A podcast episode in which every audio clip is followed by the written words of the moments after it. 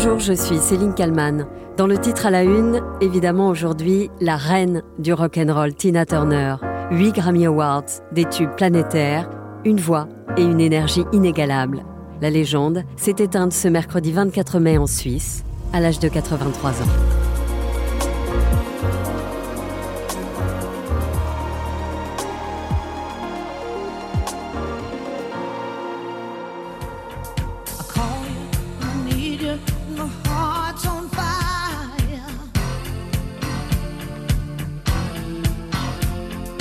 La vie de Tina Turner a tout d'un roman, du début jusqu'à la fin.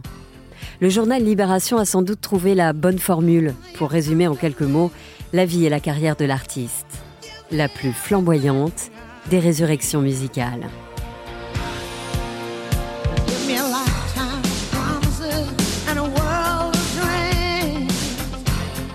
À l'état civil, Tina Turner est Anna May Bullock. Elle naît le 26 novembre 1939 dans un trou perdu au fin fond du Tennessee, aux États-Unis. Anna May a une vie cabossée dès l'enfance. Sa mère, victime de violences conjugales, fuit le foyer en abandonnant ses trois filles. Le père s'en va deux ans plus tard. Anna et ses sœurs sont confiées à leur grand-mère maternelle, qui les place comme domestiques dans une famille blanche. La jeune femme passionnée de musique, finit par rejoindre sa mère dans le Missouri. Elle va alors découvrir le groupe Kings of Rhythm, mené par un certain Ike Turner.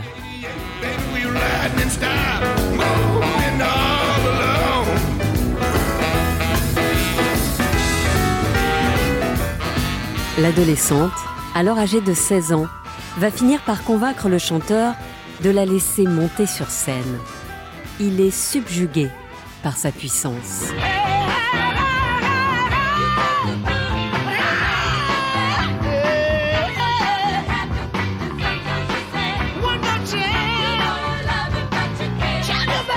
Débute alors une relation avec Ike Turner.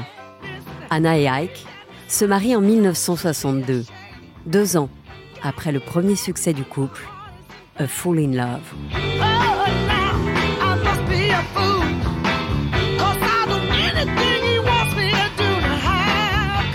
Sans le lui dire, Ike rebaptise sa femme, Tina. Et c'est à ce moment-là que les violences physiques ont commencé. Dans une autobiographie, Tina Turner raconte que son mariage n'a été qu'un vaste champ de bataille. Avec le succès colossal de Tina, l'ego surdéveloppé de son mari est mis à mal. Le mâle dominant n'hésite pas une seule seconde à insulter, harceler et frapper sa femme et la mère de son enfant devant toute l'équipe, la traînant même par les cheveux pour lui mettre une correction puis s'enfermer dans une chambre avec l'une des nouvelles choristes au vu et au su de tout le monde. Entre deux raclés, Tina continue de chanter comme une tigresse, avec son énergie de vie débordante. En 1966, le titre légendaire River Deep Mountain High connaît un succès fulgurant en Europe.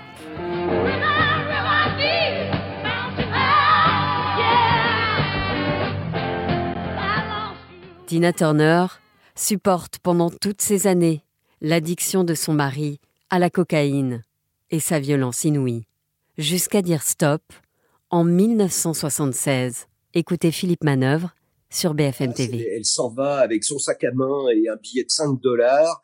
Elle monte dans un taxi, elle se sauve, elle s'exile en Angleterre, elle a plus rien et elle va revenir grâce au soutien du monde du rock, quoi. Voilà, parce que elle va avoir euh, des bonnes fées qui vont se pencher sur son berceau, Dire Straits, euh, Jeff Beck.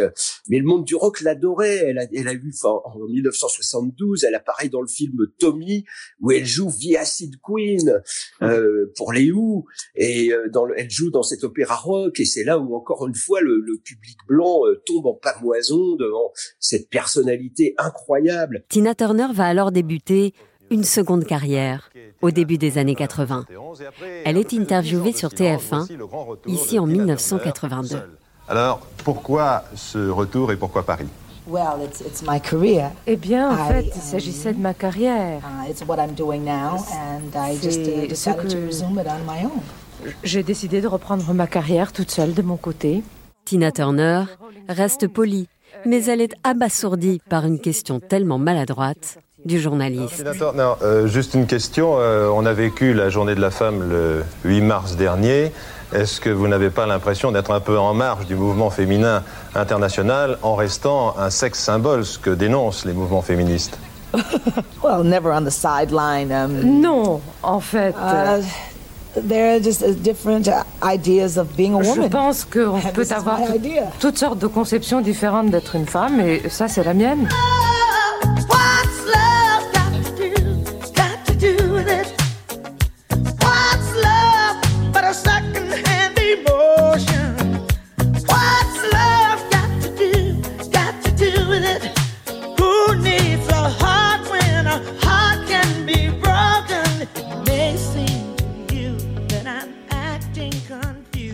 1985, Tina Turner participe aux côtés de 49 autres stars américaines, dont Michael Jackson, à cette chanson en faveur des victimes de la famine en Afrique. Une chanson qui va marquer plusieurs générations.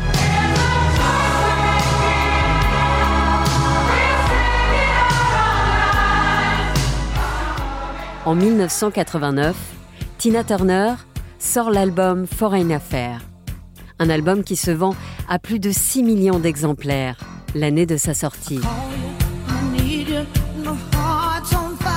Et dans cet album, on retrouve notamment le tube The Best, qui va devenir, et reste encore aujourd'hui, l'emblème des meilleurs sportifs.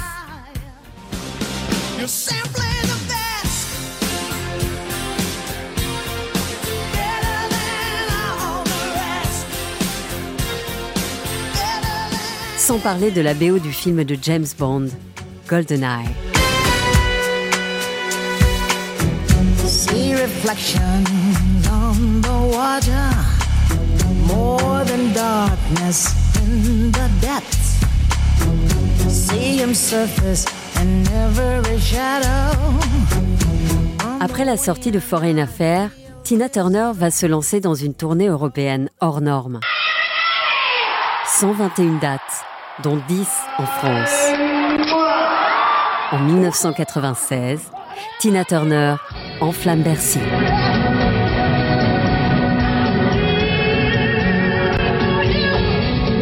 Tina, qui s'installera un temps à Villefranche-sur-Mer. Elle en deviendra même citoyenne d'honneur. Bon, alors maintenant, vous avez sûrement l'intention d'apprendre le français. J'ai décidé de m'y mettre d'ailleurs. Et je connais euh, déjà quelques phrases. Oui, aussi l'anglais.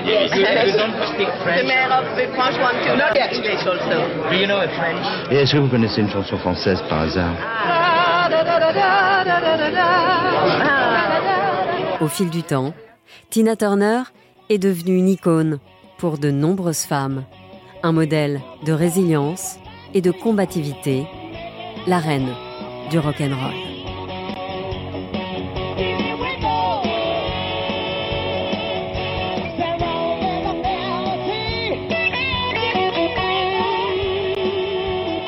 Bonjour Francis Egut. Bonjour Céline. Vous êtes euh, animateur radio sur RTL2, vous étiez aussi euh, très longtemps sur euh, RTL et vous avez eu la chance de rencontrer Tina Turner. vous avez d'ailleurs tweeté quand on a appris sa mort une photo de vous deux. vous êtes dans un des studios de RTL. C'était en quelle année? C'était en 1986 dans le studio G du 22 de la rue Bayard. C'était la sortie de Breaking Every Rule de Tina Turner en 1986.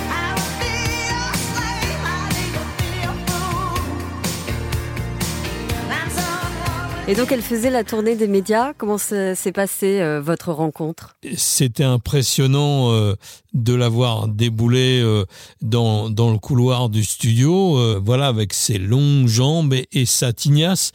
il faut rappeler qu'elle avait toujours des, des coupes extravagantes, mais en fin de compte, c'était des perruques à chaque fois. Hein. Euh, ravi de croiser une des femmes qui ont contribué euh, à l'histoire du rock au féminin.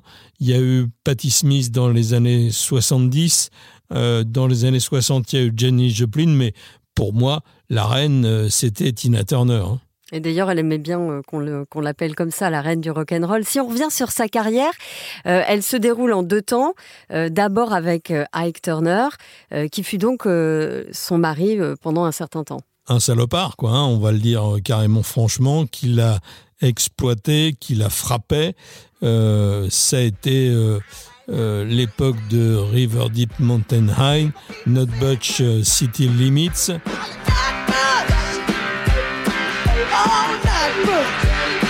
Qui était euh, le, nom de la ville en fin de compte euh, où Tina Turner est née il y a bien longtemps maintenant.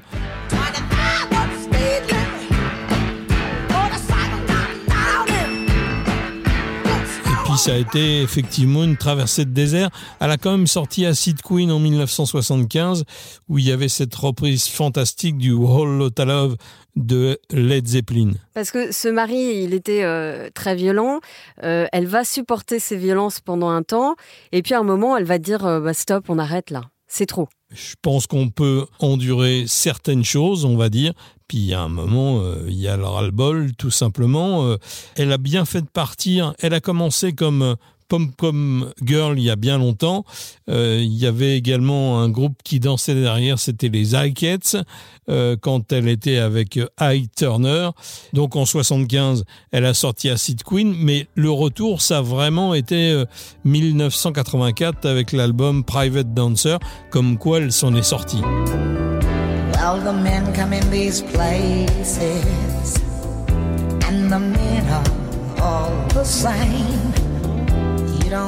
C'est ça, là elle revient euh, quelques années plus tard et on a l'impression qu'elle revient encore euh, plus fort qu'avant. quoi. Je pense qu'elle a, elle a rencontré les bonnes personnes euh, à ce moment-là. Elle a toujours fait des reprises sur ses albums. sur celui-ci, Private Dancer, il y avait Let's Stay Together de Al Green.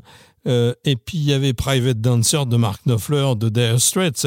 Donc voilà, les bonnes personnes les bons compositeurs, les bonnes reprises, ça a fait un, disque énorme, un disque à succès. Non seulement elle a été numéro un, et puis elle, a reçu des Grammy Awards. Hein. Elle en a reçu huit euh, au total. Euh, vous, euh, Francis Zégut, qui avez rencontré 1000 stars, est-ce que Tina Turner, elle, était, elle était au-dessus, quoi? Elle avait quelque chose bah, que personne n'a finalement. C'est comme toujours, il y a des gens qui ont quelque chose qui font qu'on les remarque. Tina Turner, il y avait euh, son côté danseuse extraordinaire, sa voix bien sûr, et puis une sorte de, rayonnement un peu cosmique à chaque fois qu'on la croisait.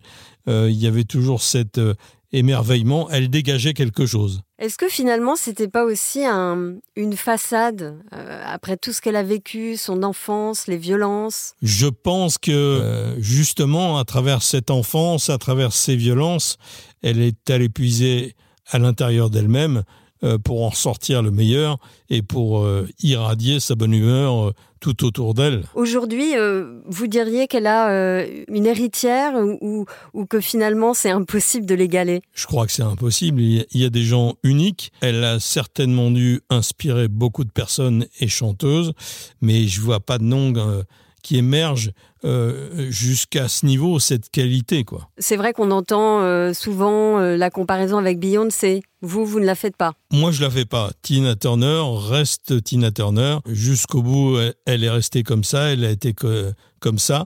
Elle a été naturalisée suisse. Elle a vécu aussi en France, à Villefranche-sur-Mer. Jusqu'au bout, même si elle était malade, elle a toujours dégagé quelque chose.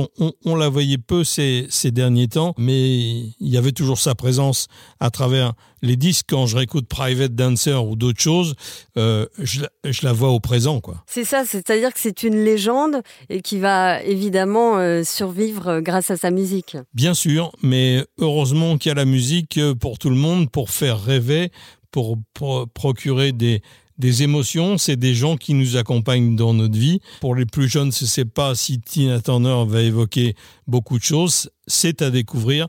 Mon mot, c'est soyez curieux, n'ayez pas peur. Il n'y a pas d'âge pour découvrir, pas de moment.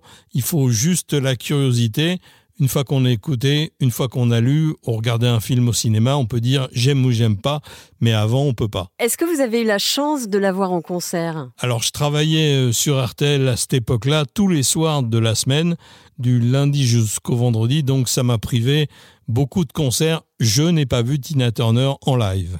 En tout cas, euh, ce qui ressort dans les vidéos que, l'on peut voir aujourd'hui, c'est qu'on a l'impression qu'elle donnait tout ce qu'elle avait. C'est-à-dire que son corps tout entier, finalement, euh, réagissait à la musique qu'elle euh, qu'elle transmettait. Et ça, et ça c'est assez rare aussi. Oui, c'est rare. Elle a fait plein de duos avec Bowie, avec Mick Jagger.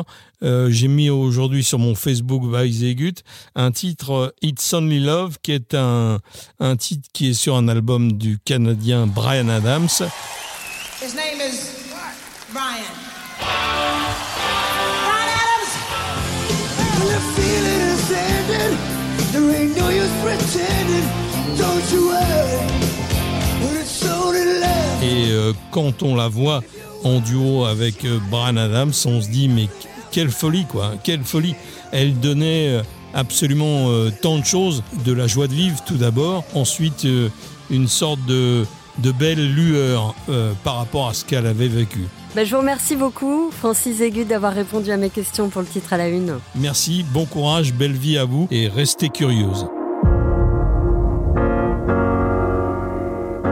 Merci à Sophie Perwaguet pour le montage de cet épisode et merci à vous de l'avoir écouté. N'hésitez pas à le partager ou à le commenter sur les plateformes de podcast. Je vous donne rendez-vous demain pour un nouveau titre à la une.